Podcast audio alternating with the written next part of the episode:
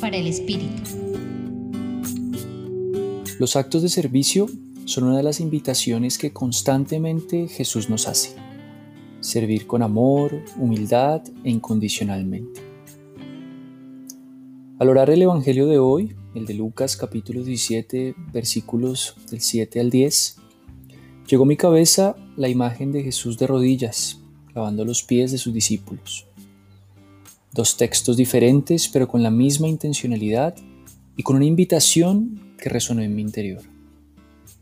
Si quiero ser el primero, debo ser el servidor de todas las personas genuinamente.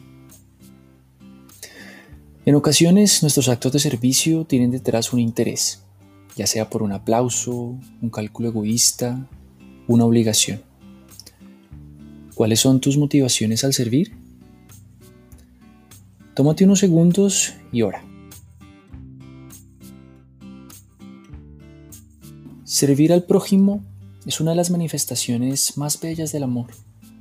Es uno de los pilares de nuestra espiritualidad cristiana. Es una invitación para realizar obras.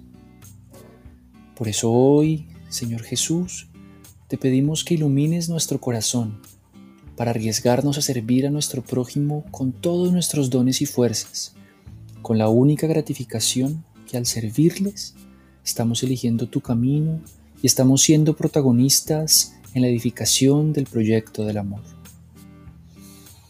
Los acompañó Carlos Felipe Prieto del Centro Pastoral San Francisco Javier de la Pontificia Universidad Javeriana.